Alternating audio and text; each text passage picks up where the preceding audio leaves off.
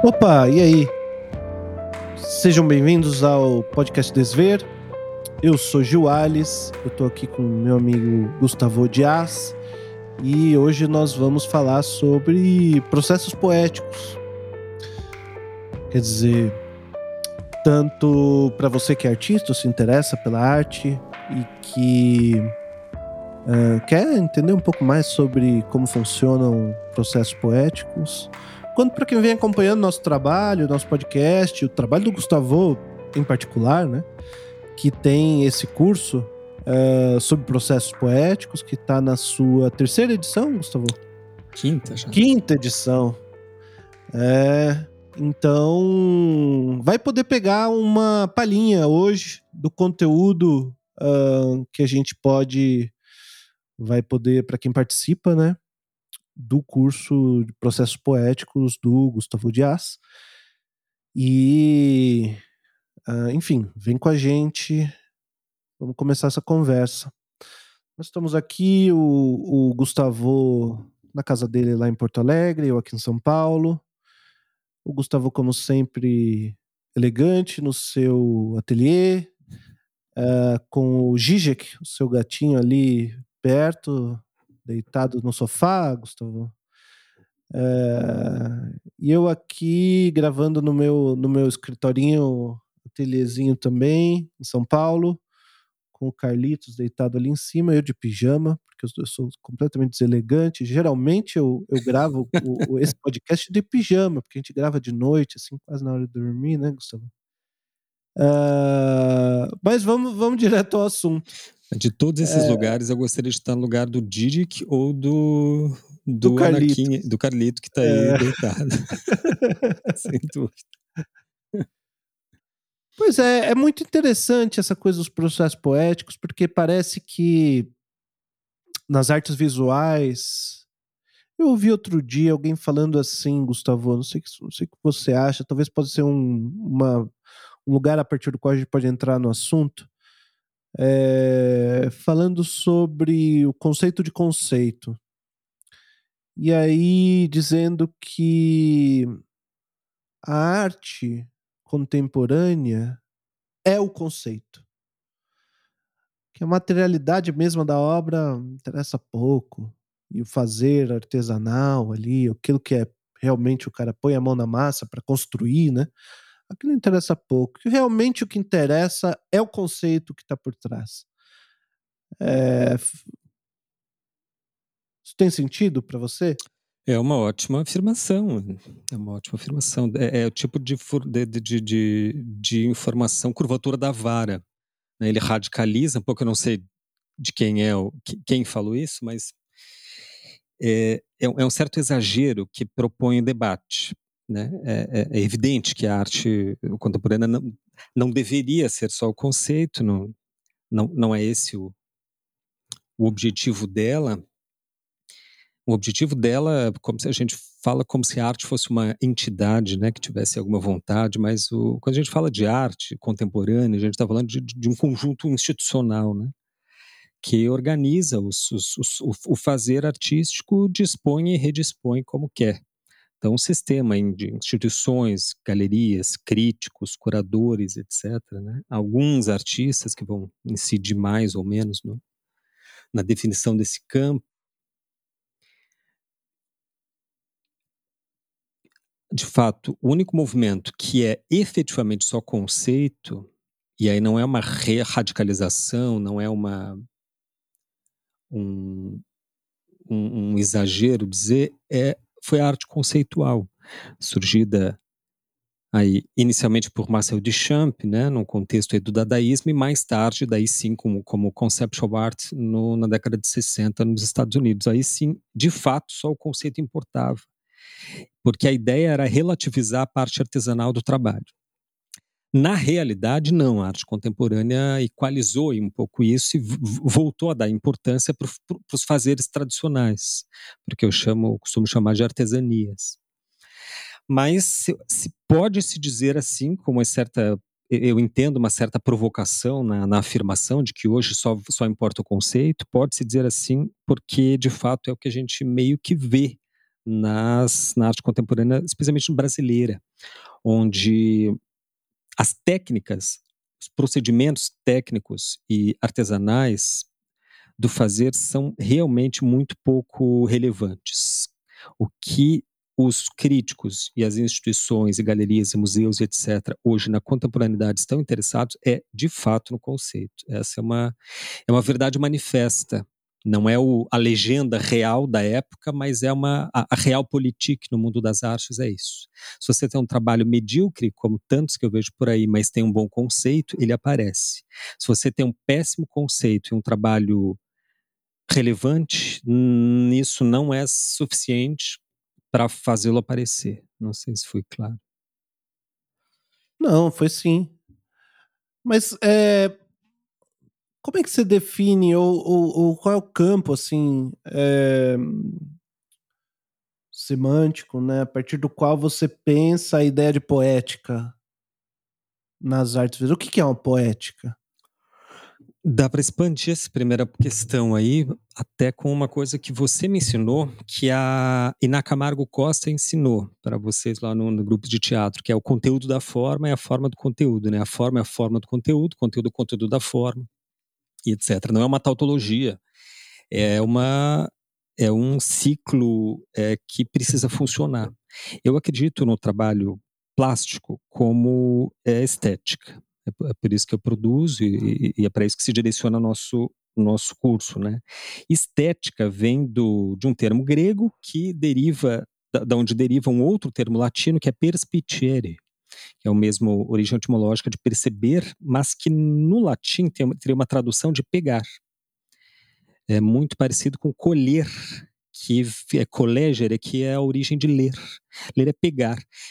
Porque no latim, obviamente que o, o, a Roma clássica vivia num ambiente que hoje a gente chama de parnasiano, mas é um ambiente rural, porque é antes do burgo. Então, as associações que dão origem às futuras palavras hoje no português vêm todas do mundo natural. Então, assim, por exemplo, pensar era pesar, sopesar as coisas. Ler era juntar coisas, como quem junta frutas e, ou junta ou coisas e organiza num espaço. Então, collegere, ler, né? E é, poien, de criar arte, também vem de pôr, que é pôr, colocar, juntar, compor coisas, né? E estética, que é o perspicere, é de pegar, tocar algo. Por isso que estética atua nos sentidos. Eu levo a arte, a produção plástica, assim, é, porque eu acho que é um modo muito mais interessante de se pensar estética. Não estética como filosofia da arte, mas estética como algo que toca, algo que literalmente mobiliza os sujeitos. Mobilizar também vem de mover, né? de empurrar. É daí que vem emoção. Emoção vem de mover, tirar do lugar. Eu acho que estética precisa gerar é, as produções estéticas precisam gerar esse efeito, mobilizar as pessoas, comover, emocionar. E para que isso aconteça, é, só o conceito não basta, porque os sujeitos não se mobilizam por ideias abstratas, por conceitos. Os sujeitos se mobilizam por ações efetivas, por afetos. Então eu acredito na produção estética como a melhor delas tendo o que eu chamaria de eficácia simbólica. É um termo que o Lévi-Strauss usava dentro da antropologia e que eu acho que serve muito bem para para isso que eu gostaria de chamar de poética de um trabalho. O trabalho tem poética quando ele consegue, quando a sua forma é a forma do conteúdo e o conteúdo é o conteúdo da forma, ou seja, quando ele consegue tal eficácia simbólica que tem o poder mobilizante nos sujeitos, poder de tocá-los, de comovê-los, de literalmente empurrá-los. É, e para isso você precisa ter uma que eu chamo de articulação plástico-conceitual. Uma boa articulação plástico-conceitual, claro. Ou seja, uma obra precisa responder às suas próprias demandas. As questões que o artista se propõe, a obra precisa resolver. Ou seja, a parte plástica dele, prática, operacional, física, matérica, precisa responder à sua parte conceitual, sua parte é, é, interpretativa, é, digamos assim, né? é por isso é o que eu chamaria assim de, de, de, de uma poética de trabalho, né? Quando, quando a, a, sua capacidade técnica é capaz de responder às demandas é, conceituais. Pois é, é esquisito que a gente trate a noção de poética como algo mentalista, assim, como algo do plano das ideias, uh, quando a ideia de poesia na origem, no, no, no grego, né, poiesis, significa exatamente criação, produção, fabricação, algo muito fazer, criar, algo muito artesanal, né? Muito material uh, na sua origem. Uh, ou seja, tem uma. Assim como estética também, a partir do Baumgartner no século XVIII, o filósofo alemão Alexander Baumgartner no século XVIII, que passou, né, onde, onde a estética entrou na, na filosofia, passou a ser tratada de maneira é, separada do restante das como ideias. Como disciplina, né? Como disciplina independente. Como disciplina, isso, com a sua autonomia, né?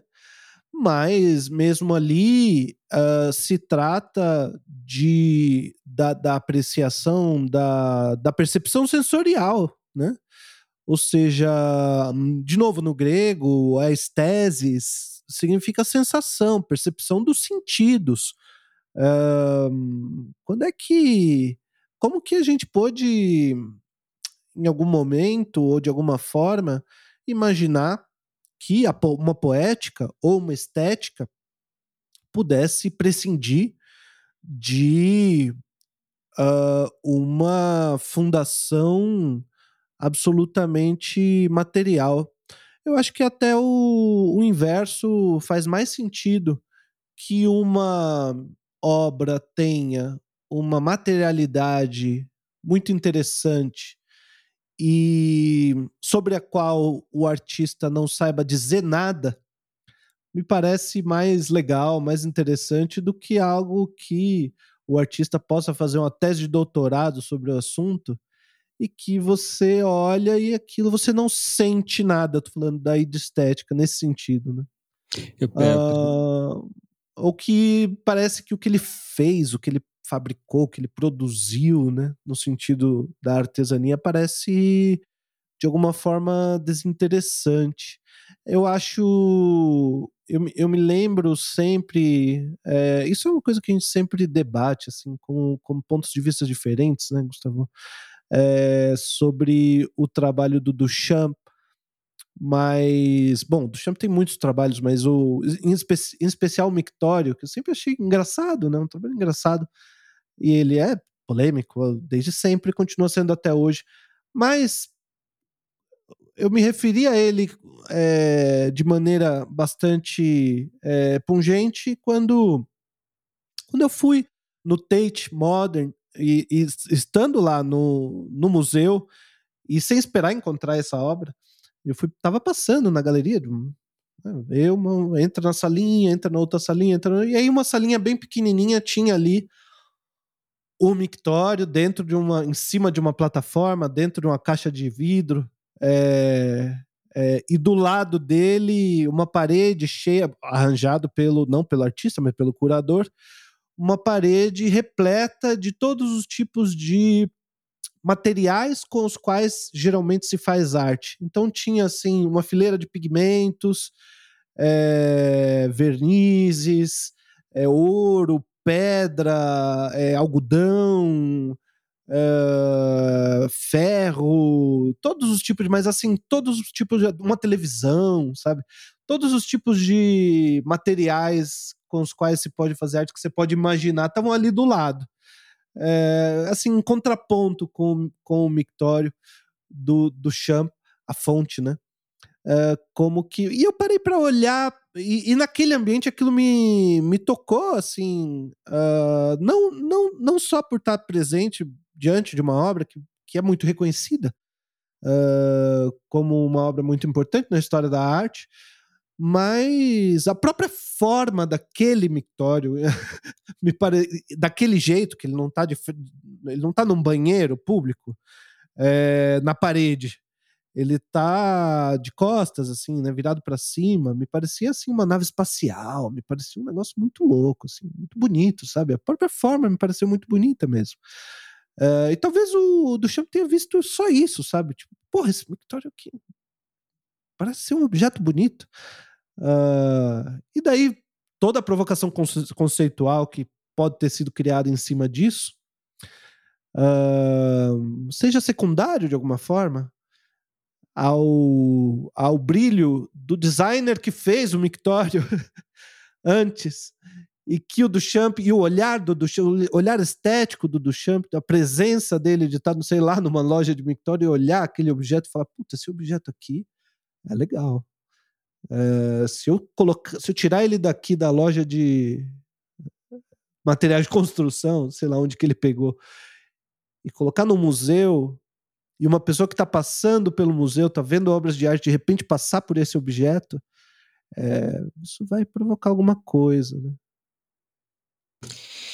É, essa, essa obra aí, ao lado da, do Duchamp tem, é, é um sofisma, né?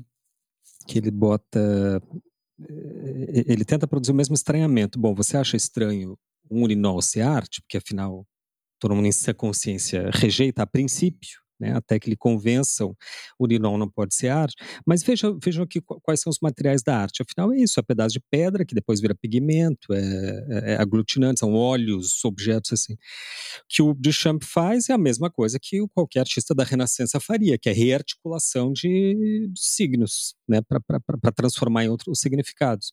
Pois é, só que não, né? Porque o o Duchamp faz é apenas uma operação conceitual de transmutação, digamos assim, transmutação conceitual.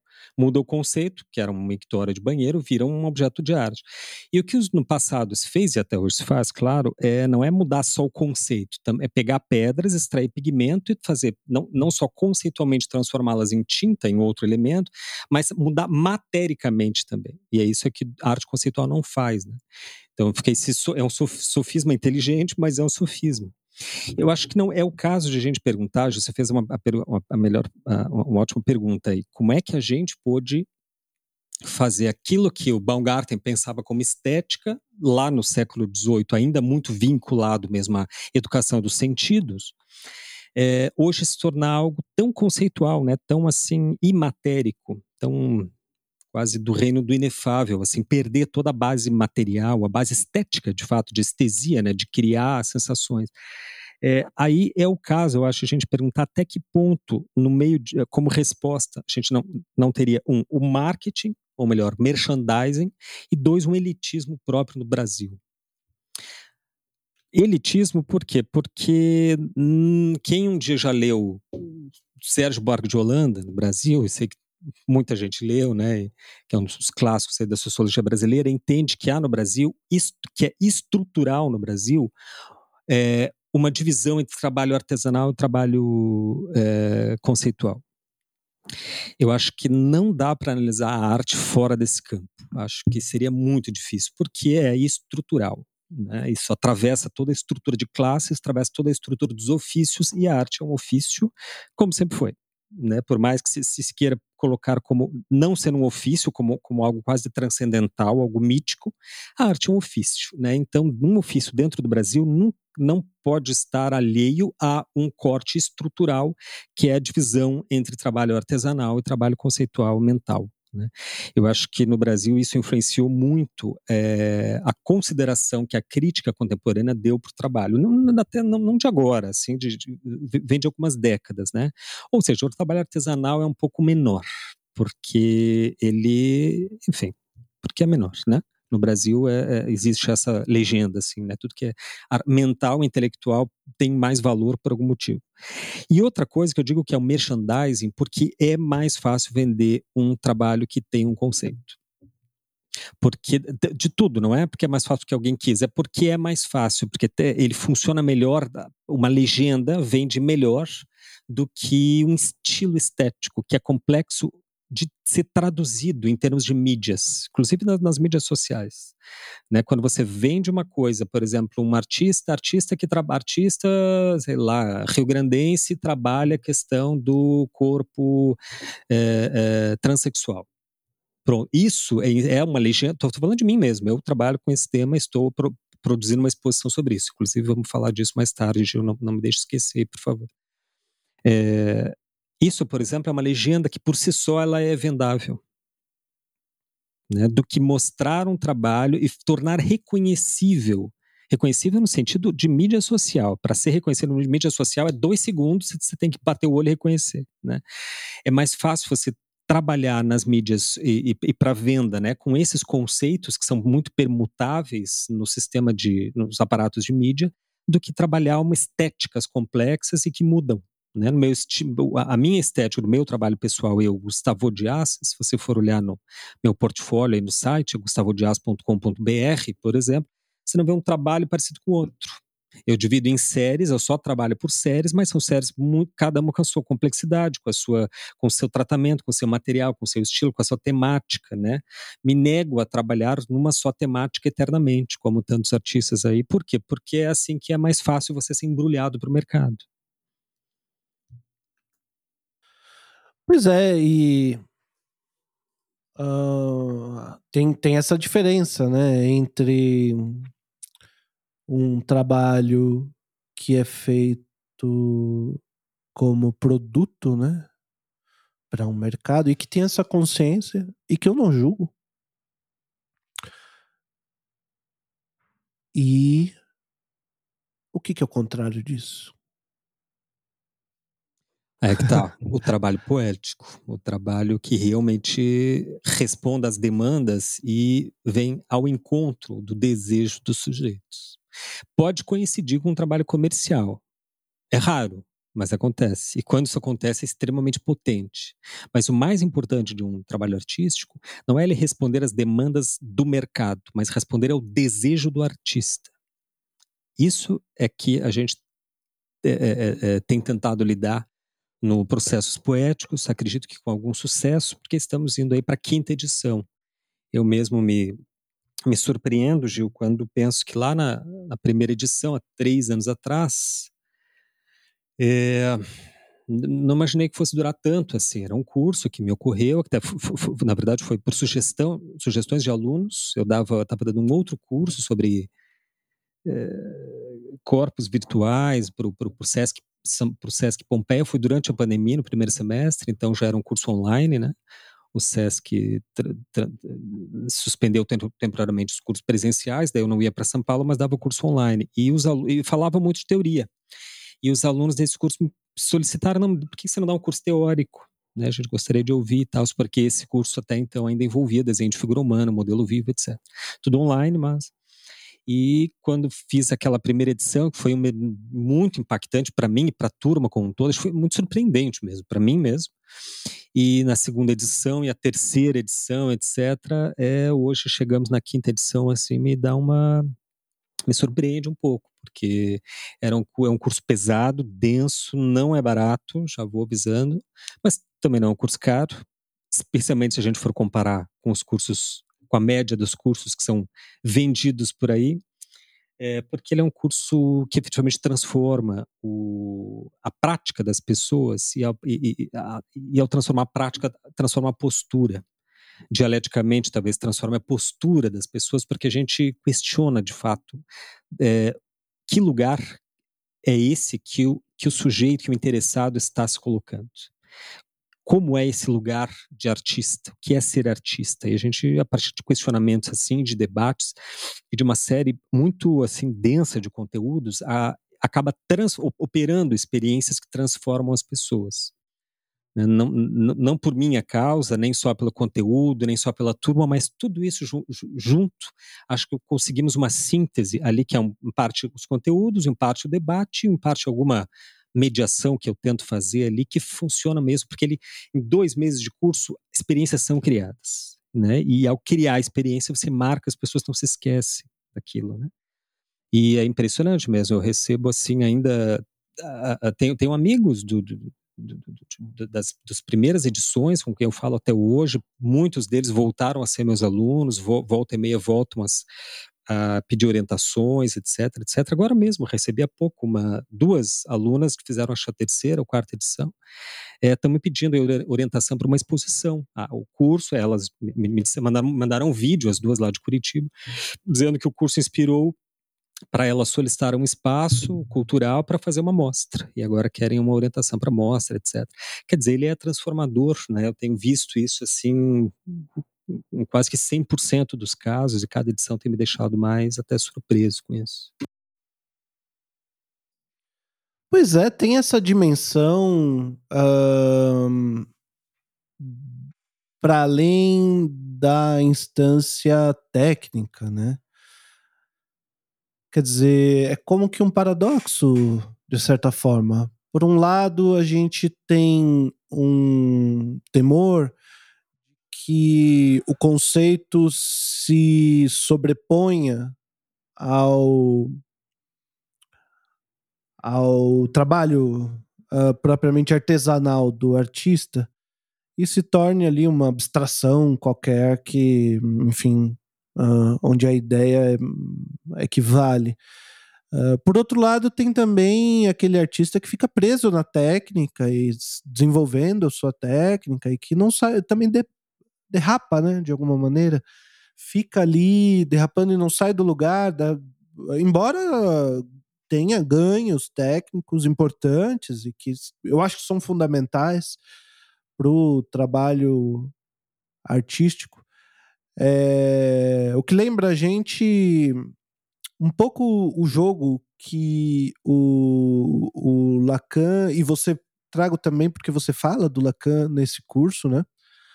Uh, mais sobre os registros e, tais, e tal, mas eu tô falando da, da questão da linguagem mesmo. O, acho que uma novidade, se há alguma novidade no, no pensamento do Lacan sobre a psicanálise, é justamente essa ideia da representação e sobre como ele enquanto o Freud tinha uma ideia de representação mais uh, como que idealista, o Lacan tenta trazer algo um pouco mais materialista sobre a representação a partir da linguística do Saussure. Mas enquanto para o Saussure, um, né, falando da, da, da, da, de linguística, é, ele falava de, de maneira bastante simples e de ideias bastante simples, né, como o significante é o o som da palavra, né? Então, o som pá e o som to, quando você junta os dois, faz patô. E esse som patô é o significante. É só isso mesmo. Você vai lá no curso de linguística, curso de linguística geral, lê o capítulo que ele está falando sobre significante. É só isso. Não tem, não é nada demais. É, e aí, a isso, a esse som são atribuídos significados. E aí aquele bichinho faz Quaquá e que nada na lagoa e tal. E esses significados, uh, enfim, e essa noção de significante o Lacan traz para a psicanálise e ele faz uma operação que é um jogo assim de, de, de, inversão quase, onde ele diz que o, o que tem predomínio não é o significado, é o significante. E no seminário, finzinho do seminário 7, o Lacan diz que ele, ele citando ali uma, umas, uns trabalhos de arte e tal, ele mostra como uma obra de arte, um quadro, uma pintura pode ser um significante, não precisa ser só um som, né? E que ao qual a gente atribui significados. Ou seja, a gente tem então uh,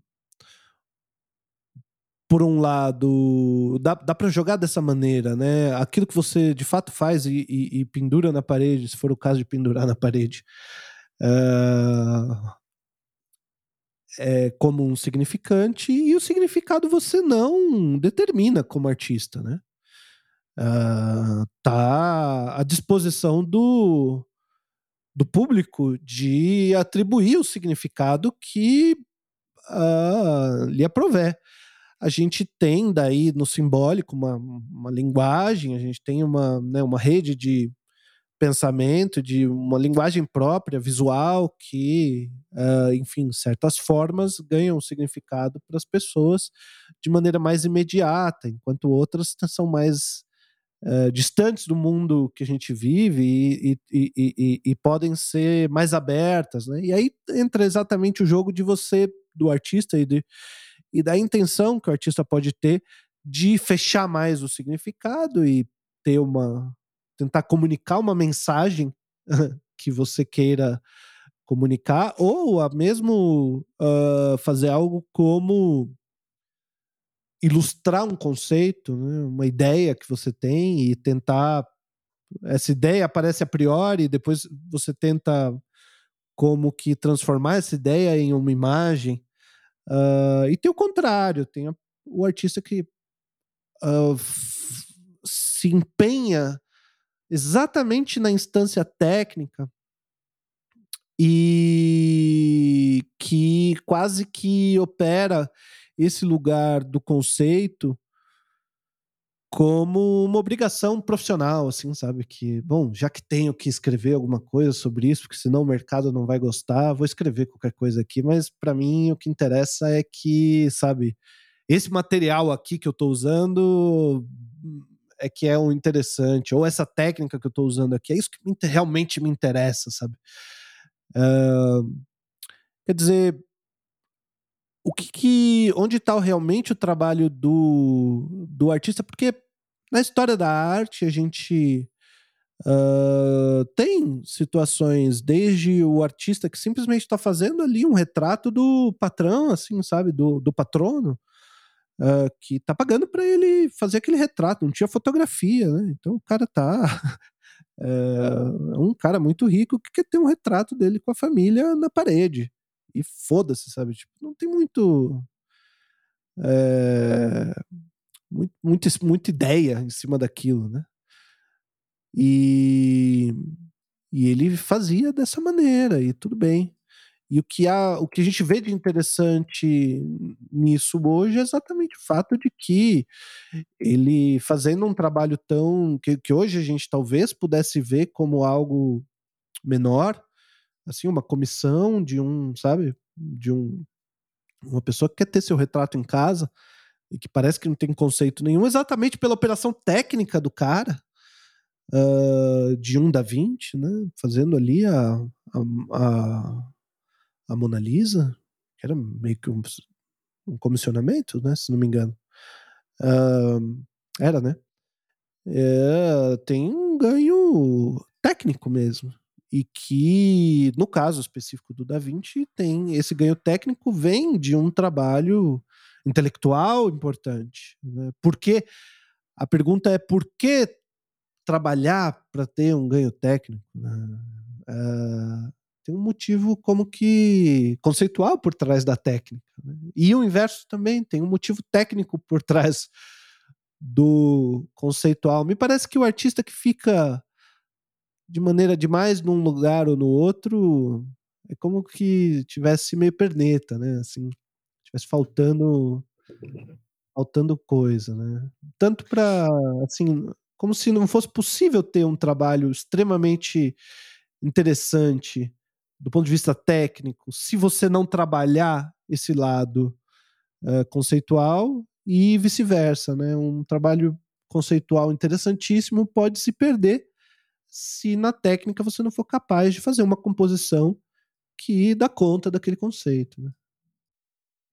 Muito bom, bem lembrado o caso do Da Vinci, porque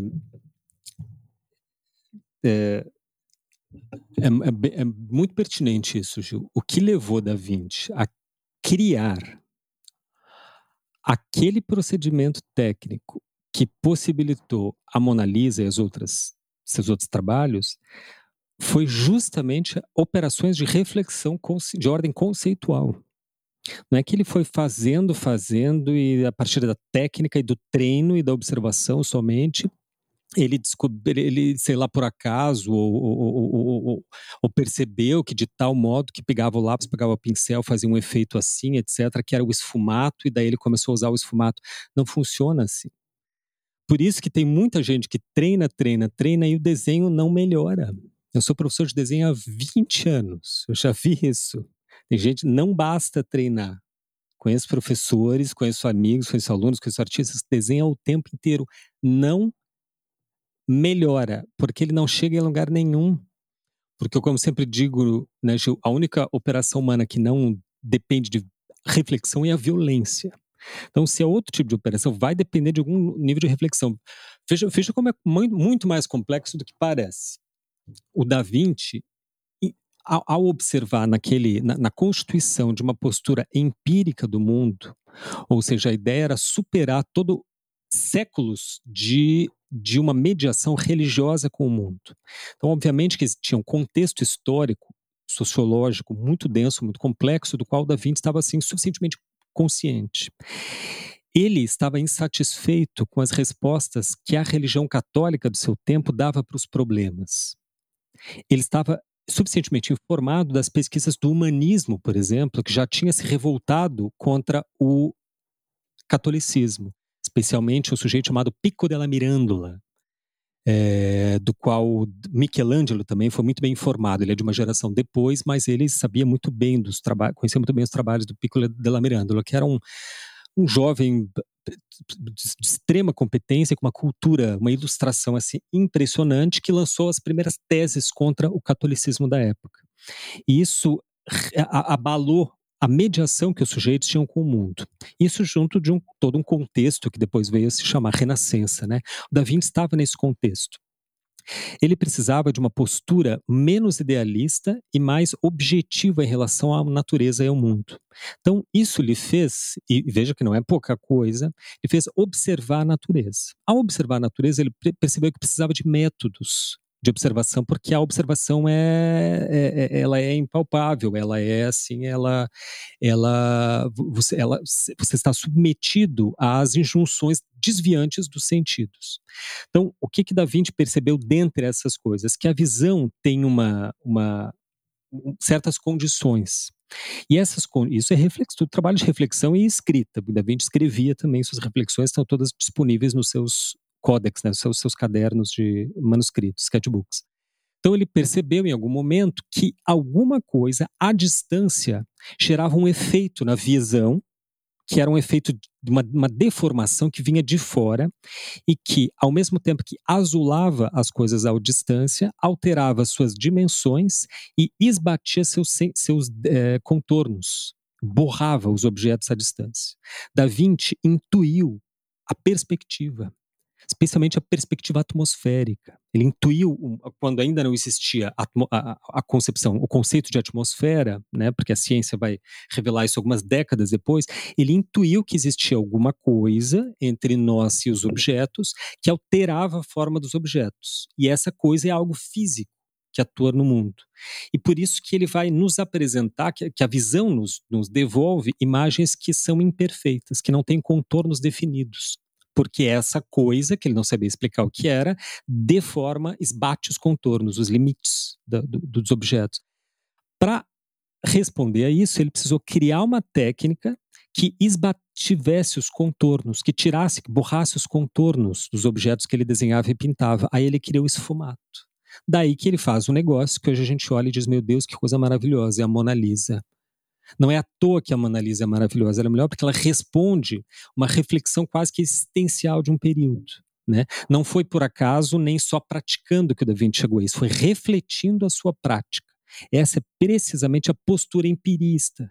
Não é só aplicar e aplicar, experimentar, experimentar. É experimentar e refletir, refletir e experimentar. Né? É a mesma coisa hoje.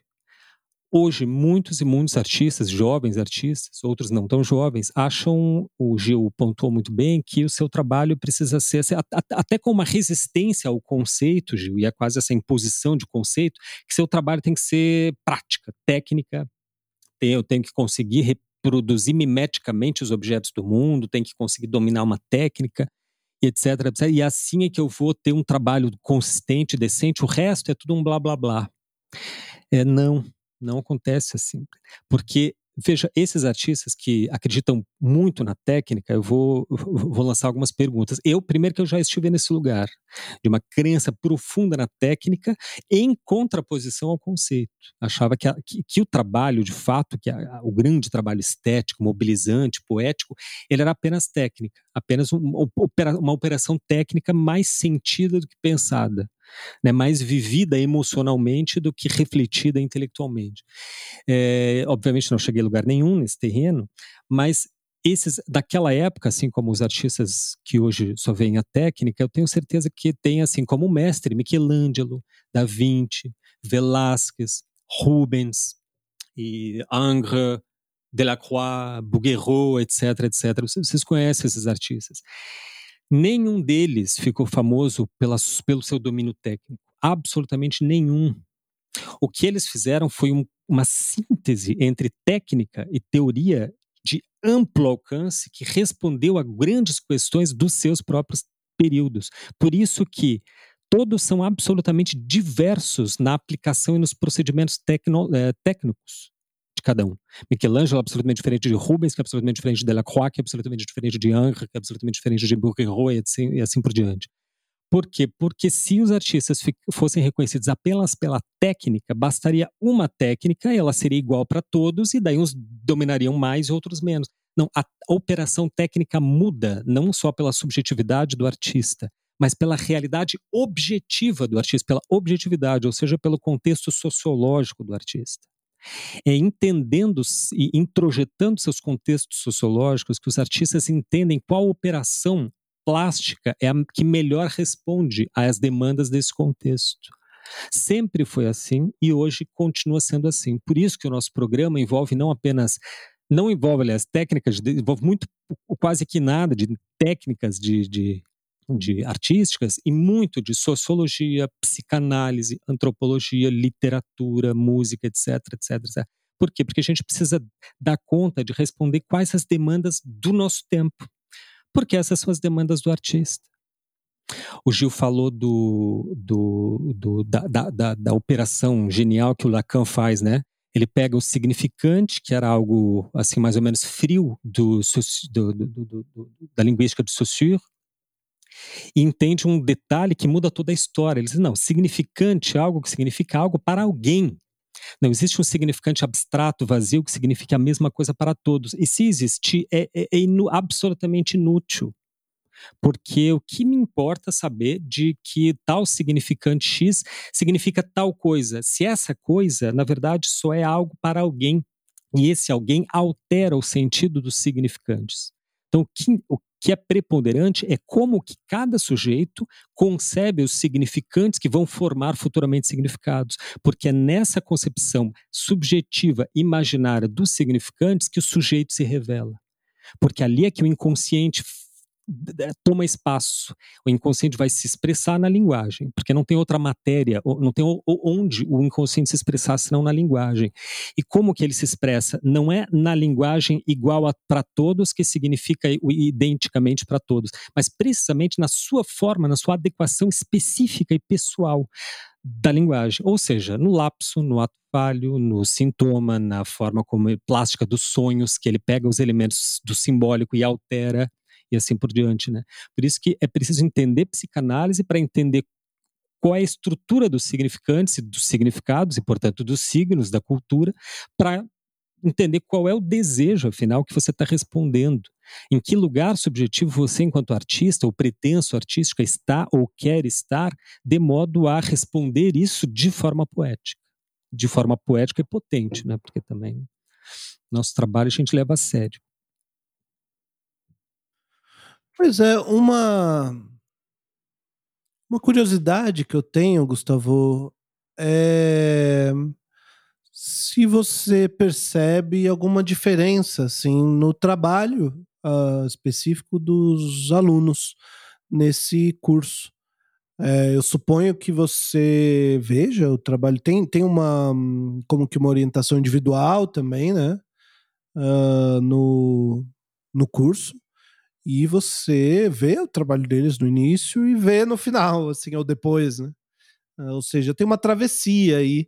Tem diferença, assim, o trabalho uh, que, que, que, se produz como efeito desse curso? De que ordem que é essa diferença? Não, muito, muito. Ó, nesse momento, Gil, vou falar, ser bem sincero, posso. É, vocês vão confiar em mim, até porque eu posso provar se quiserem, podem perguntar. Mas ó, tem, tem uma aluna orientanda que fez o curso processo, ela está literalmente mudando de vida. De vida realmente, assim, tu, tudo na concepção dela, mudando de profissão, pensando em, repensando todas as fundações da vida, assim, de, de, as escolhas profissionais, as escolhas, enfim, familiares que tomou, etc, porque não sou eu, é a pessoa que se, que, que se coloca em questionamento. O que a gente faz, que o programa do Processos Poéticos tende a fazer, é só dar o primeiro pergunta. O ser humano é assim, ele é um bicho epistemológico, né? Você faz uma pergunta e daí pronto, nunca mais termina, porque uma pergunta leva a outra, que leva a outra, que leva a outra. Tem, outro, tem essas duas ex-orientandas, né, que estão organizando uma exposição. Tem outro que quer organizar uma exposição, fez o processo poético, tá, voltou com uma orientação individual agora e agora está procurando, é, foi convidado a expor num certo lugar. E, quer, quer dizer, o que eu vejo mais do que a, a, a, o trabalho artístico se transformar das pessoas, é o trabalho artístico começar. Pessoas que, que ou queriam começar e não tinham bem coragem, ou faziam algo de forma esparsa, agora estão fazendo mostras, exposições. Porque elas, o, o curso se direciona para isso, para fazer, é, para dar liga, para ativar esses, esses questionamentos, né? Talvez essa seja uma das principais assim méritos do curso, é que ele coloca a questão que tem que ser colocada. Porque as questões realmente importantes, Gil, você sabe muito bem disso, a melhor que eu, é a gente não se faz sozinho. Você precisa de alguém para fazer. Alguns pagam psicanálise, melhor ainda. Outros, não, não, outros têm, têm outras motivações, né, outros interesses. Por isso que tem essa dinâmica também psicanalítica, porque ali eu e a turma somos um outro que podem enunciar essas questões que a gente dificilmente se coloca sozinho, olhando no espelho. Né? Quando você está em interação com outros que já passaram por aquele lugar ou que estão naquele mesmo lugar que você, muda, a, a natureza das questões muda. E aí eu acho que as pessoas se acabam se tendo coragem, se motivando, se encorajando a dar um, um, passo em direção àquilo que de fato elas querem sabem que querem, mas sozinho é muito difícil. Como eu sempre insisto, o pior inimigo do artista é ele mesmo. Acho que a gente já é assim, de algum modo, por, por natureza social, pela nossa condição é, de, de, de, de, ser gregário, mas o artista é mais ainda, ele é mais assim perigoso sozinho do que acompanhado porque daí as questões para si ele, ele não se coloca as questões reais é, que, que precisam ser feitas, né, que precisam ser anunciadas. Ele quer, mas não consegue dar conta daquilo. Se não tiver, se ele não trabalhar em contexto, se ele não pensar, não produzir, não estar refletindo, debatendo em contexto, o artista normalmente sozinho se boicota. Pois é, a gente tem. É interessante isso, porque eu acho que tem uma relação entre se autorizar e se relacionar com um jogo de reconhecimento institucional, né? Acho que essas duas coisas pesam bastante no trabalho de um artista, principalmente de uma pessoa como você falou, que é ou um artista iniciante ou uma pessoa que não se reconhece como artista e que tem um trabalho e que tem um pensamento, mas não se autoriza, né, como artista. Ou seja, tem um jogo, o jogo de reconhecimento, como é que ele funciona? Primeiro, o sujeito reconhece, ele mesmo reconhece, e a gente não se dá conta disso, mas é você que reconhece uma norma de reconhecimento. Quer dizer, e na arte isso é muito, muito fácil de exemplificar. É, vai ter o artista que reconhece uma como norma de reconhecimento artístico o belo. Então, para ele, arte boa é arte bela. E se a arte for grotesca, for, for uh, feia, ou for, enfim, se não é belo, não interessa, não é arte. Ele, ele, ele que atribuiu essa norma de reconhecimento. Uh, enfim, ou é, alguém pode ver uh, uma norma de reconhecimento é, acadêmica, né? uma norma de reconhecimento moderna. Enfim, essa norma atribui uma, uma, um modelo, né? Se se encaixa nesse modelo, tá bem reconhecido, recebe reconhecimento. Mas quem atribui esse, essas normas de reconhecimento, elas não caem do céu. Elas estão na sociedade. E é a gente que atribui valor e autoridade a essas normas. Uh, que o mercado tenha uma norma, que as galerias de arte tenham uma norma, é mero detalhe. É mero detalhe. Você pode entrar, você pode reconhecer a norma que é reconhecida pelas galerias e pelos museus, ou não. Isso é uma escolha tua. Mas é a gente que reconhece uma determinada norma. Essa norma atribui reconhecimento a um outro, a um artista que de repente você admira, que você conhece, que você gosta. Tem, por exemplo, artistas que uh, uh, reconhecem uma norma de reconhecimento do, do grafite, da pichação. Qual a norma de reconhecimento da pichação? É o cara que picha mais alto, no lugar mais difícil. Não interessa se tá, não interessa muito, interessa pouco se está bem feito ou mal feito aquele picho. Mas olha onde que o cara subiu. Não tem escada que chegue ali, não tem, sabe, não tem. Uh, bom, basta você ver o Zezão. Ele faz basicamente o mesmo desenho desde sempre. Continua até hoje. Hoje ele faz fachada de muro com tripé, com tripé não. Uh, como chama? Esqueci o nome daquele aquele conjunto de ferros que você põe no. Andaime. Monta e Andaime, isso. Ele faz com andaime, tudo bonitinho, na... bem pago. É um artista reconhecido.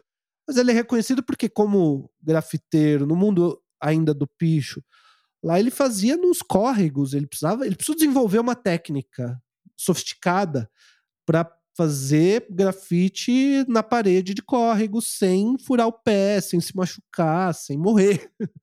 Era uma coragem que. Então ali tem. Ele conseguiu, dentro de uma determinada norma de reconhecimento, receber um reconhecimento como grafiteiro. Uh, e tem gente que acha uma idiotice o grafite, que não é arte, não é sabe, porra nenhuma. E tem gente que atribui. Então é a gente, é você como artista que uh, determina, que reconhece uma norma de reconhecimento e a partir dela você passa a ver outros artistas como artistas que merecem o teu reconhecimento. O problema, o, o, o, problema começa quando esse outro e a excelência desse outro dá notícia da sua insuficiência. Aí que começa o pepino. Quer dizer, você, você reconheceu uma norma de reconhecimento, essa norma de reconhecimento atribui reconhecimento a um outro que você passa a reconhecer, ou seja, você olha um artista e fala: esse artista é foda. Só que ao olhar esse artista como um, como um artista importante, você olha para você mesmo e fala: eu sou um bosta, eu não sei nada, eu não consigo, eu não, sabe, puta, comparado com esse cara aí, eu não tenho chance. E aí uh, você pode criar uma fantasia de ser como esse outro que você reconhece para ser reconhecido como ele. Um, ou, em alguns casos, para reconhecido para ser reconhecido por ele, né? Assim, sonho do artista é justamente que esse outro artista que ele reconhece vá lá na, na imagina se o fulano fosse na abertura da minha é, da minha exposição eu ficaria do, sabe é, e que esse outro por que, que esse cara que tem que ir na abertura da sua exposição para você se sentir lisonjeado né então isso passa a ser uma demanda em cima da qual o, o, esse cara começar a agir, estudar, trabalhar nesse sentido. E é, isso é especialmente problemático, não digo, errado, não estou fazendo juízo de, de, de juízo ético, mas eu acho que é especialmente problemático quando a pessoa reconhece uma norma que é institucional seja na academia, na faculdade, na universidade, seja no mercado, nas galerias, no museu. Quando a pessoa se identifica demais com uma instituição, É, tem um lado bom que, se ela souber jogar dentro daquele jogo institucional, ela pode conhecer um, um reconhecimento institucional que pode ter vantagens para ela no, no, mercado, né? Mas tem, uh, eu acho que problemas quando a pessoa, principalmente um neurótico, é, se aliena o seu desejo na demanda do outro. Então, assim, uma coisa é o teu desejo um, como artista, outra coisa é a demanda de mercado. E quando você confunde o teu desejo com a demanda do outro, aí dá problema. Aí a coisa se. a coisa bagunça. É, porque esse jogo inteiro fica distorcido. E, e essas fantasias, elas não, não jogam a teu favor. É... Ou seja, escutando o que você fala sobre esses artistas, sobre a transformação que eles viveram, me parece que passa bastante por essa ideia de se autorizar a partir do seu desejo como artista.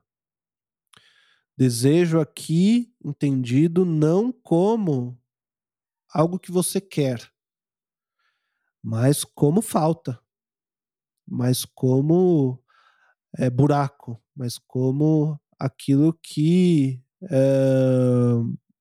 a gente não é capaz de dizer, aquilo que a gente não é capaz de enunciar de maneira clara. Aquele trabalho que eu faço, e se alguém me perguntar por que, que eu faço, eu não sei muito bem uh, articular o motivo. Mas tem, mas é algo que me move de alguma maneira. Passa por aí, Gustavo? É, tem cursos, cursos, muitos cursos especializados para isso, para fazer você, assim, quer dizer, que prometem que você vai bombar no mercado, que você vai se tornar um artista reconhecido, que você vai, enfim, entrar no mercado. Olha, gente, já adianto, é... não, não tem passo a passo, tá? É, existem, obviamente, os ordens de reconhecimento. Qual foi o termo que você usou?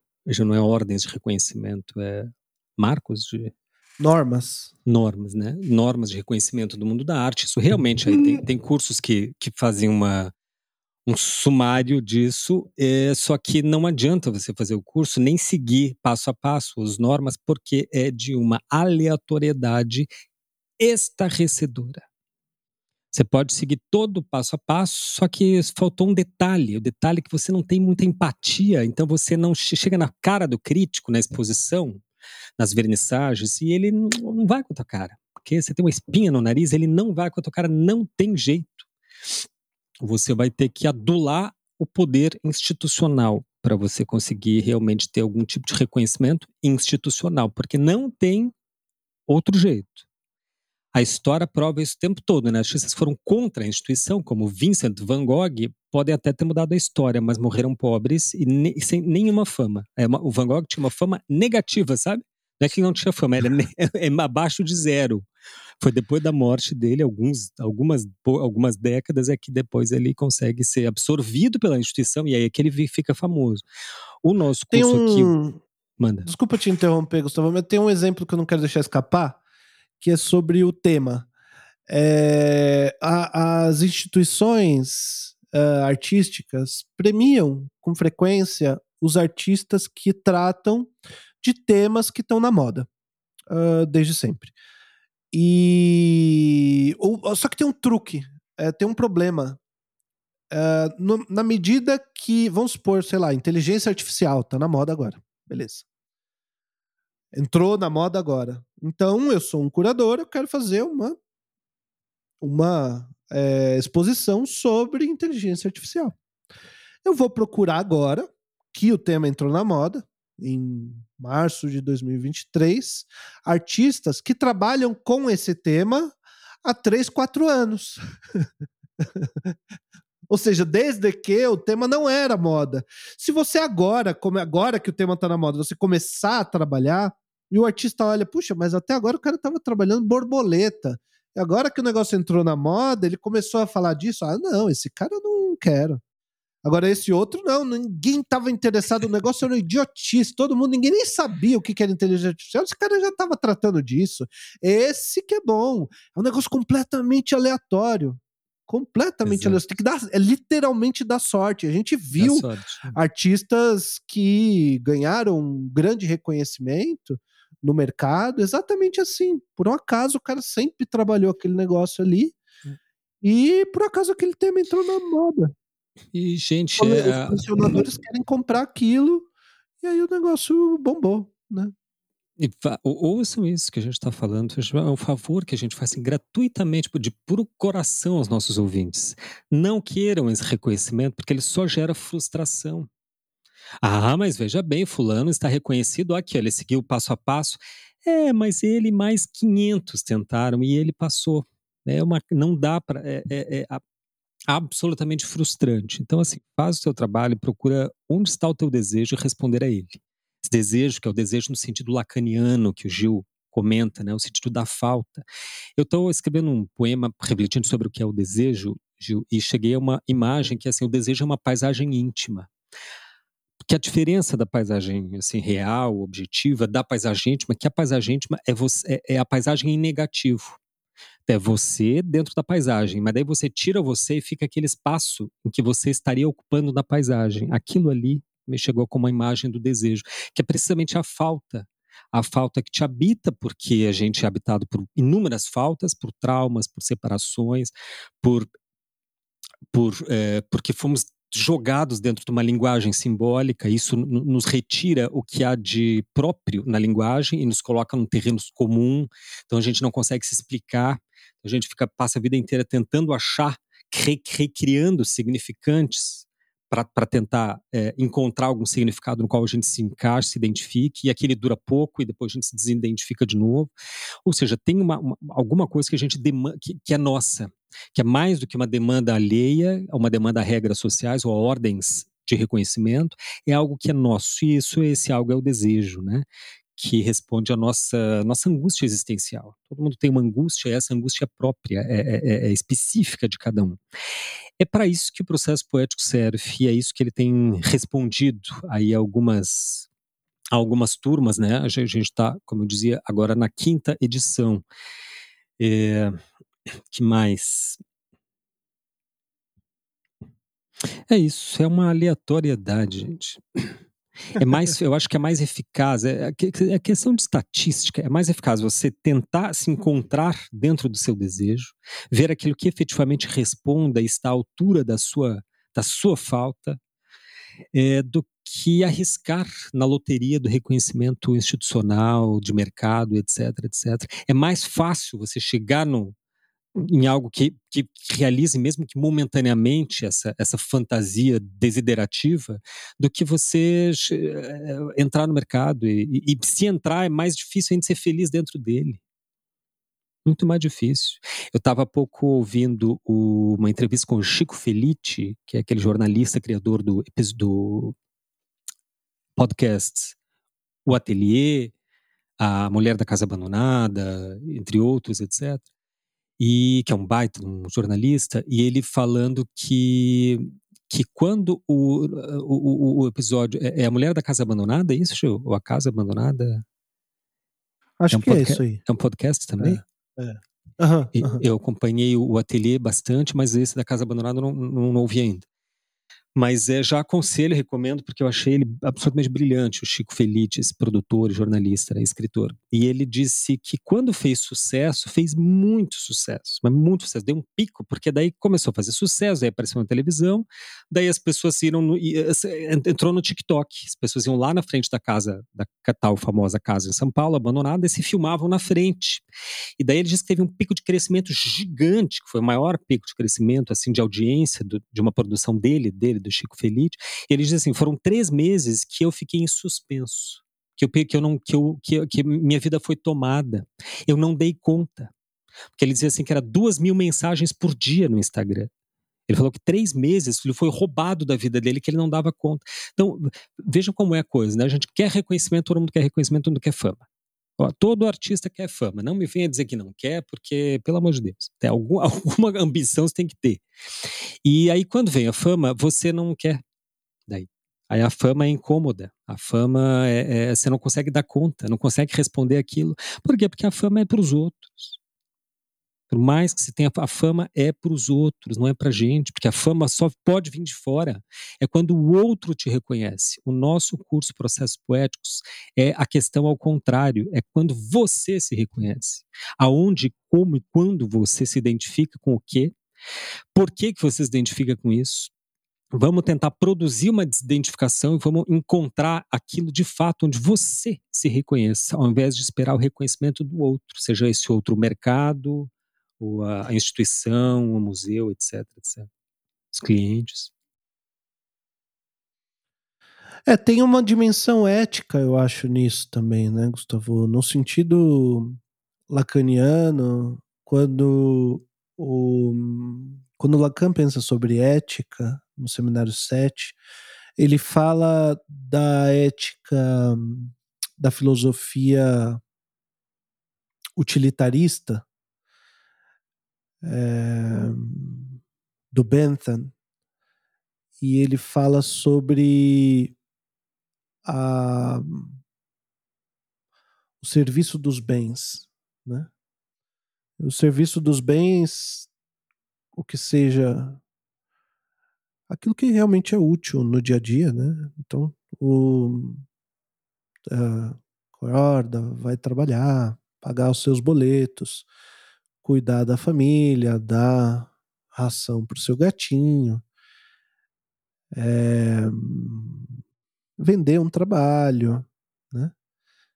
Isso seria algo mais aproximado aquilo que tem alguma utilidade para alguém. E ele contrapõe essa ideia do serviço dos bens a uma ética que tem relação com o desejo. Ou seja, uma ética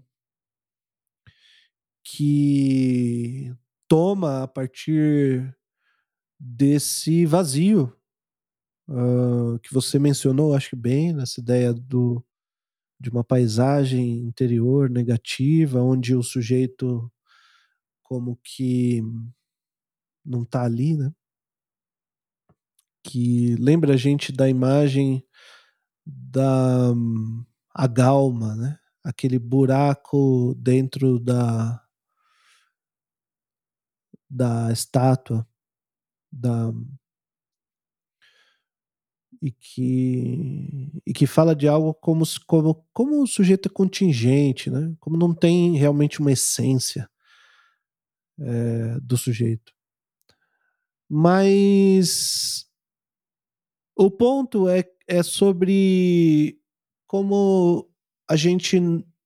Como o sujeito pode se mover ou agir a partir do desejo que, que, a, que, a, que te move, né, que te habita. Isso não é fácil, né?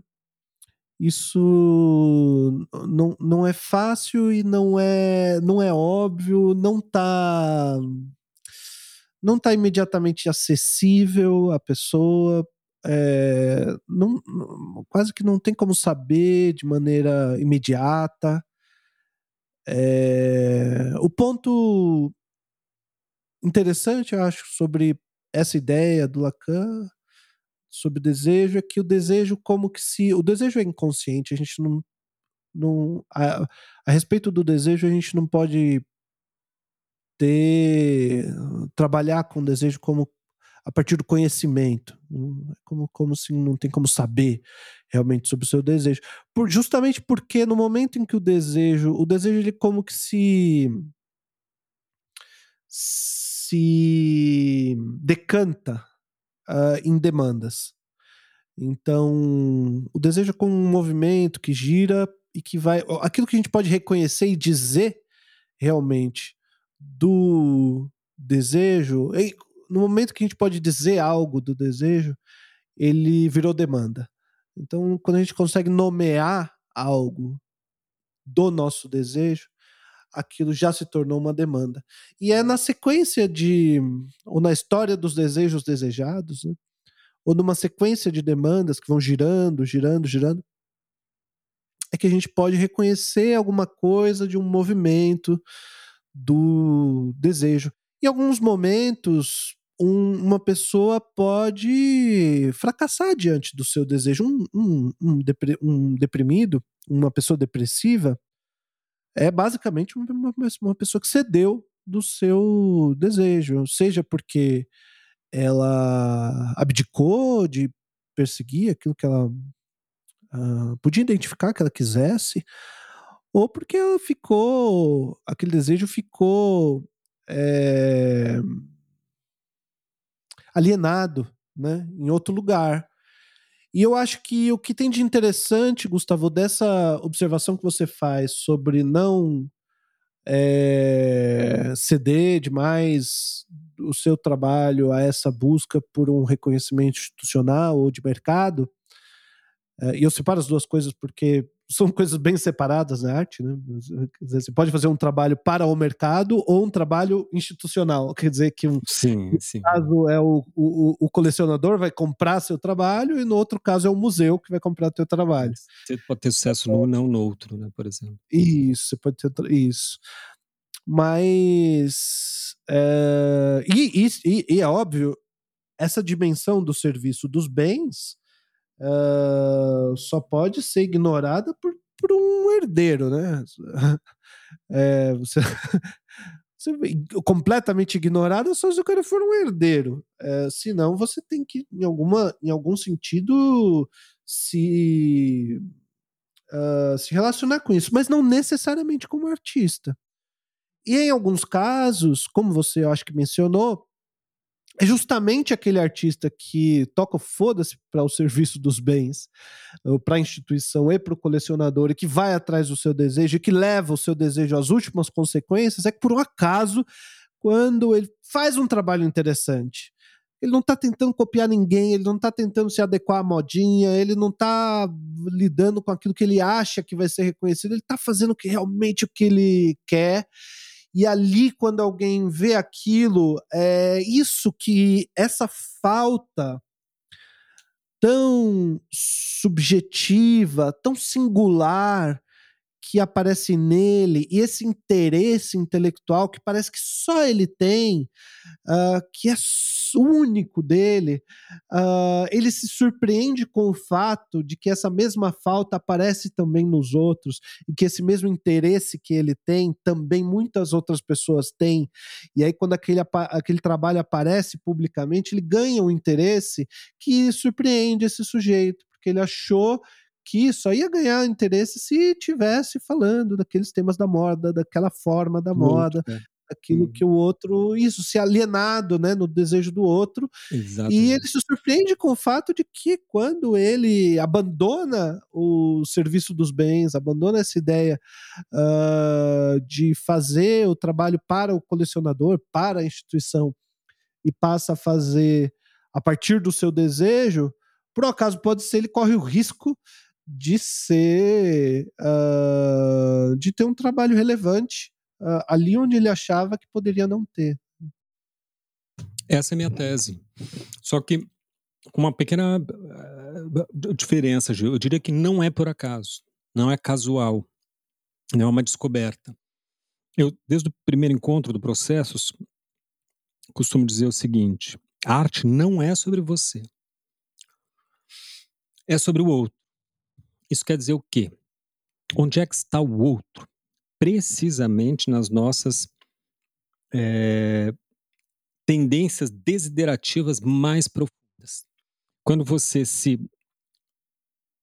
desobriga das ordens institucionais, das ordens e demandas de reconhecimento que não são suas, são dos outros, ou seja, quando você para de olhar o que os outros pedem e começa a tentar dar, dar uma resposta, ou pelo menos enunciar a pergunta sobre aquilo que o que você realmente está querendo, que você está precisando, você acaba não exatamente encontrando a si mesmo em um eu profundo, em essência, que a gente sabe que não existe.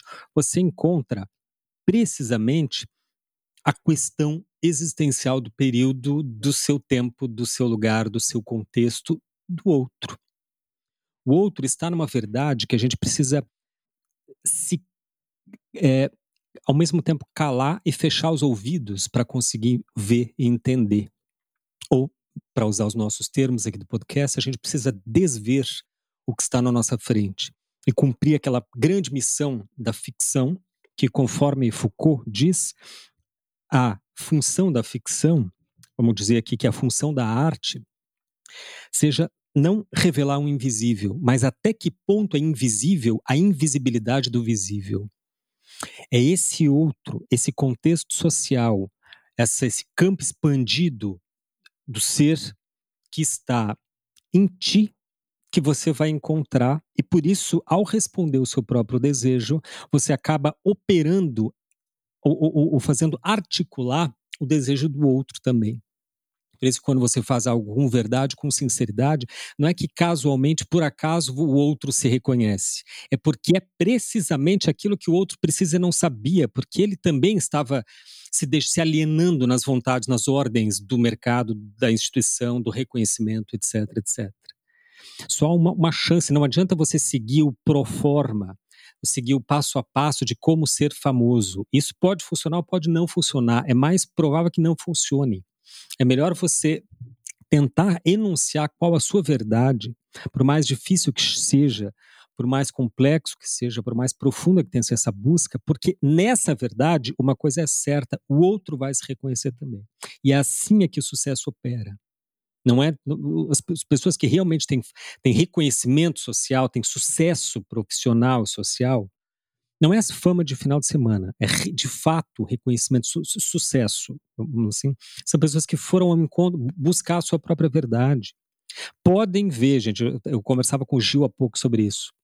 É, são, essas pessoas que têm muito, muito sucesso são, são assim, muito despretensiosas fazem as coisas meio que assim, nunca tiveram grandes pretensões, grandes ambições de ser famosas, elas foram fazendo o que assim, o que, o que desejavam, o que, o que realmente gostavam de fazer, independentemente se aquilo tinha alguma possibilidade de sucesso, se aquilo respondia a alguma demanda, faziam porque gostavam da, da, daquele coisa, daquilo, de fazer aquilo ali, e daí porque gostavam, faziam bem, e ao fazer bem, aí em algum momento cai nos, nos, nos, nos aleatórios gostos da, da, mídia, da curadoria, do público, que a gente que são assim inescrutáveis. Para você fazer sucesso, emplacar o sucesso, você de, depende de tantas variáveis, mas tantas variáveis que assim não tem como acertar. É melhor desistir. Por isso que a gente, em vez de ficar entusiasmando a turma, vamos lá, galera, você pode, acredite nos seus sonhos. Não, primeiro de tudo, desista dos seus sonhos.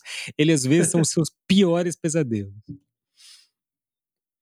É, isso é a travessia do fantasma, né? a tra travessia da fantasia. A fantasia demais, muito exagerada, muito. Às vezes ela é mais inibe do que ajuda, né? A gente a ir pra frente.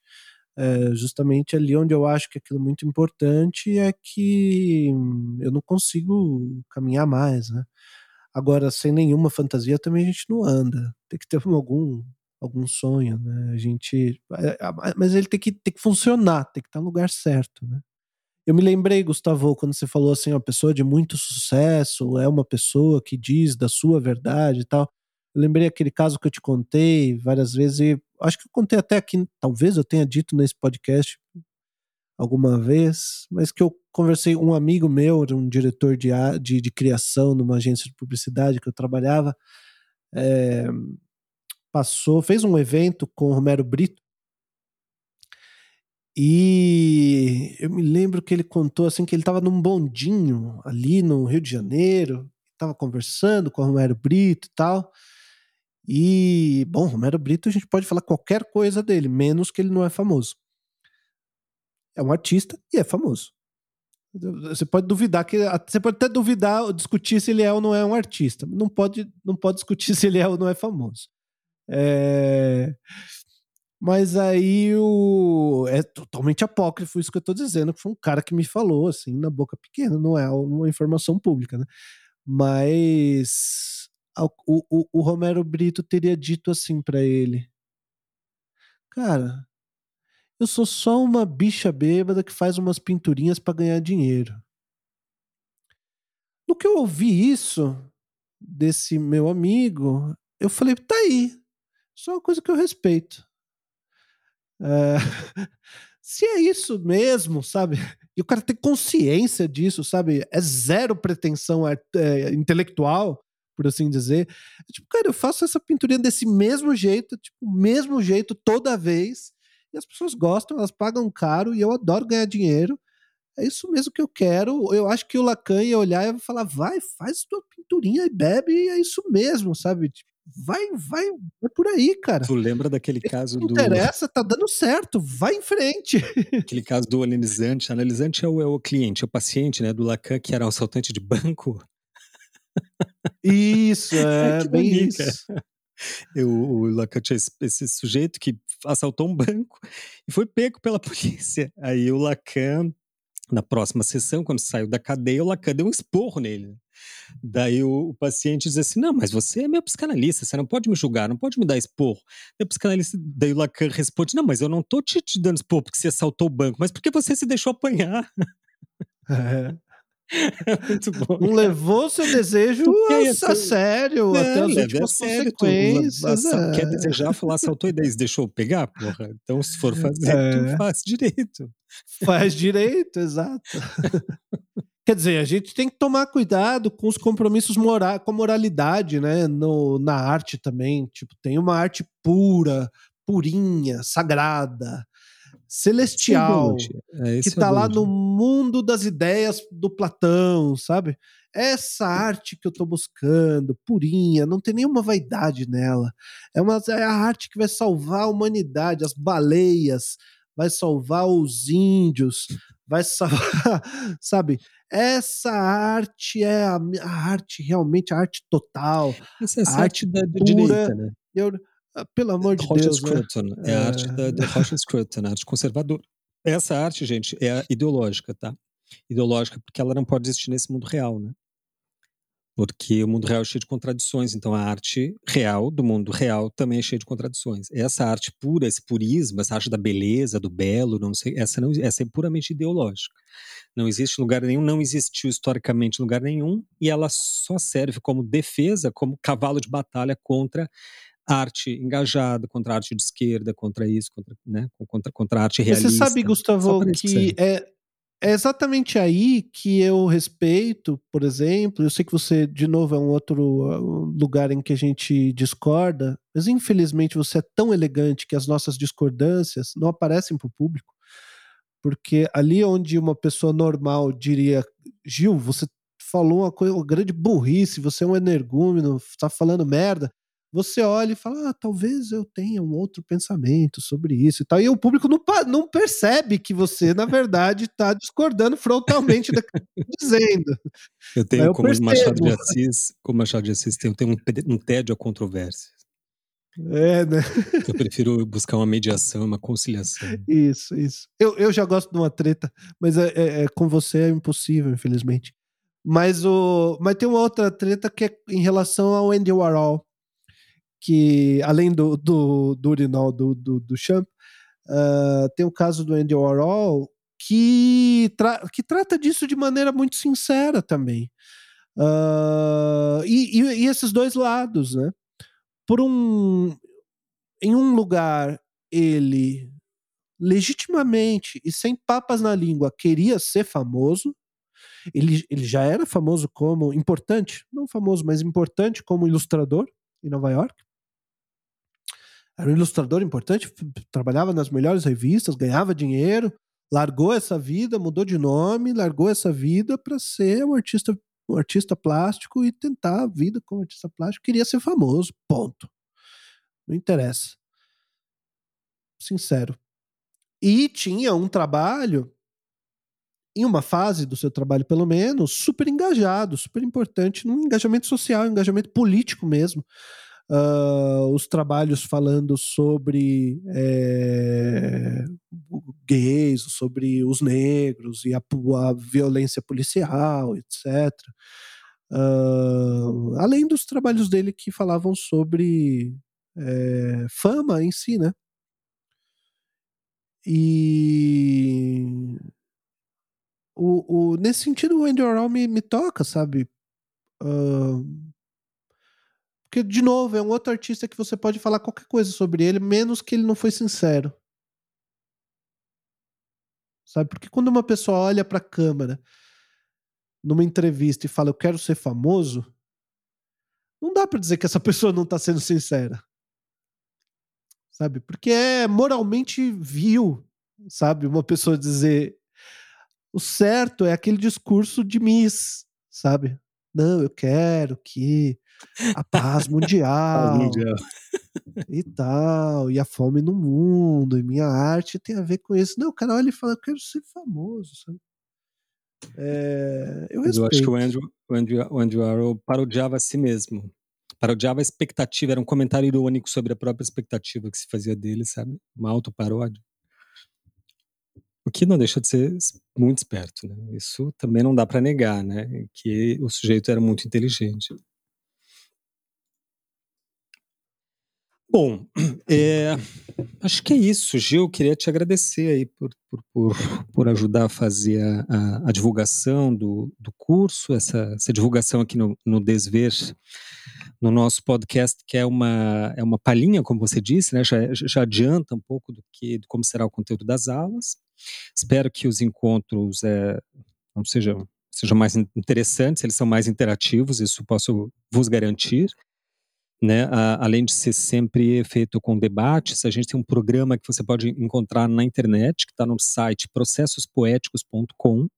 Tem um, um, link ali onde você acessa o programa na íntegra. O programa já é uma certa apostila que tem inúmeros textos, PDFs e vídeos, mídias diversas ali para você acompanhar, caso não não venha fazer o curso, você pode baixar o programa e, e, e, e, ler os conteúdos, né, interagir com os conteúdos.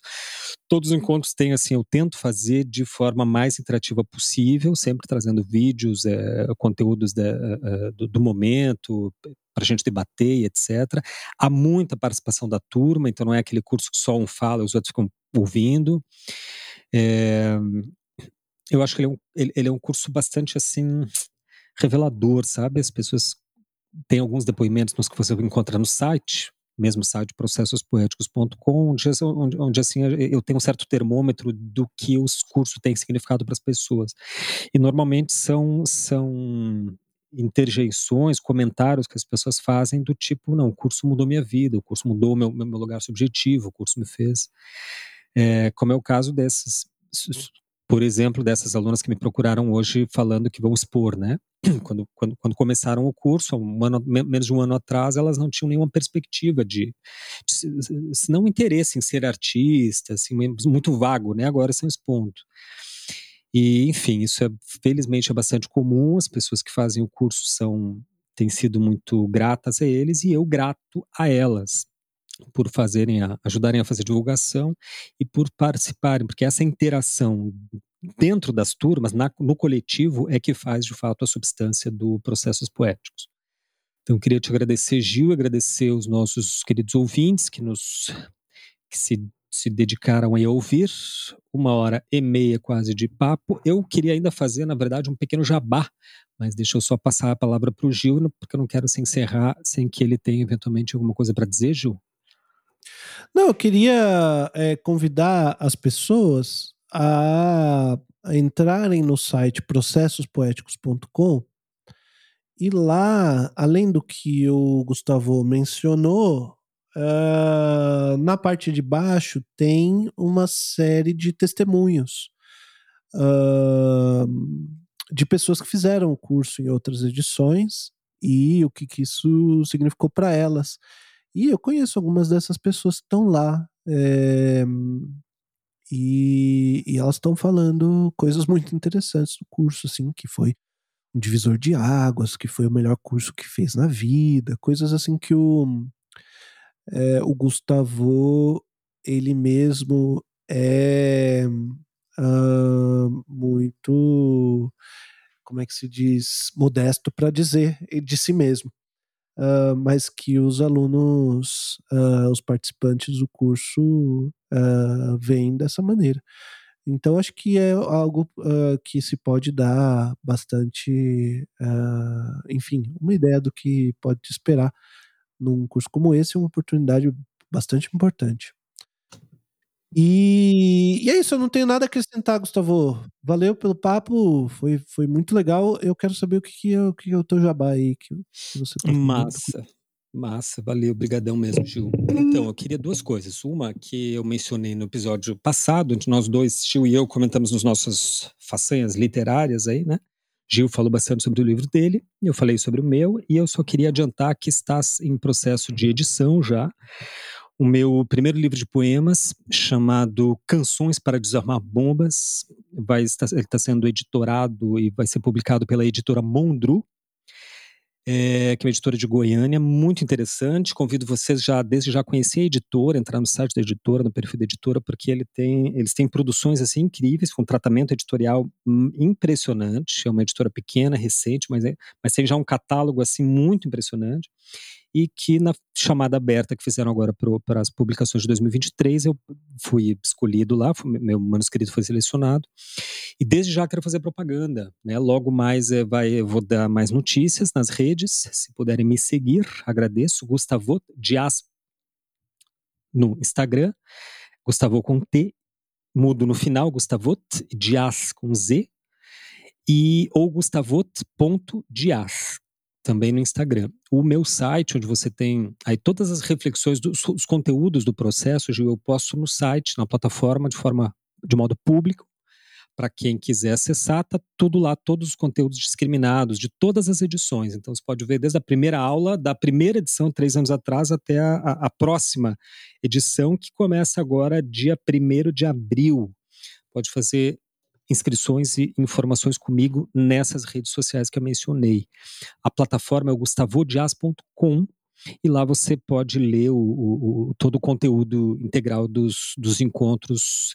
E, inclusive, já está lá a primeira parte do primeiro encontro da quinta edição, que vai começar de novo agora no dia 1 de abril. Tá? Até lá estaremos recebendo inscrições. E se tiver mais informações, veja comigo. Outra coisa, Zenten, rapidinho para encerrar, quero falar que, além do meu primeiro livro, esse ano eu vou fazer minha primeira exposição individual aqui em Porto Alegre, que vai ser no Paço Municipal. Paço Municipal é, o, é onde funcionou durante décadas a prefeitura municipal aqui em Porto Alegre, fica no centro urbano, no centro histórico da cidade, do lado do mercado público.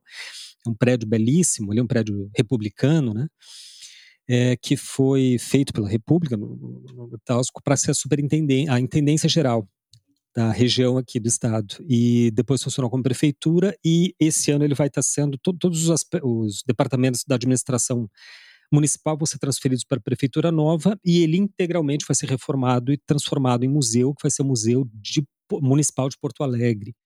Então a gente vai estar aí no, no final do ano, comecinho do ano que vem, inaugurando o museu, né, com uma exposição conjunta minha e do meu colega aqui de artista também de Porto Alegre, que é o Gustavo Schlosser.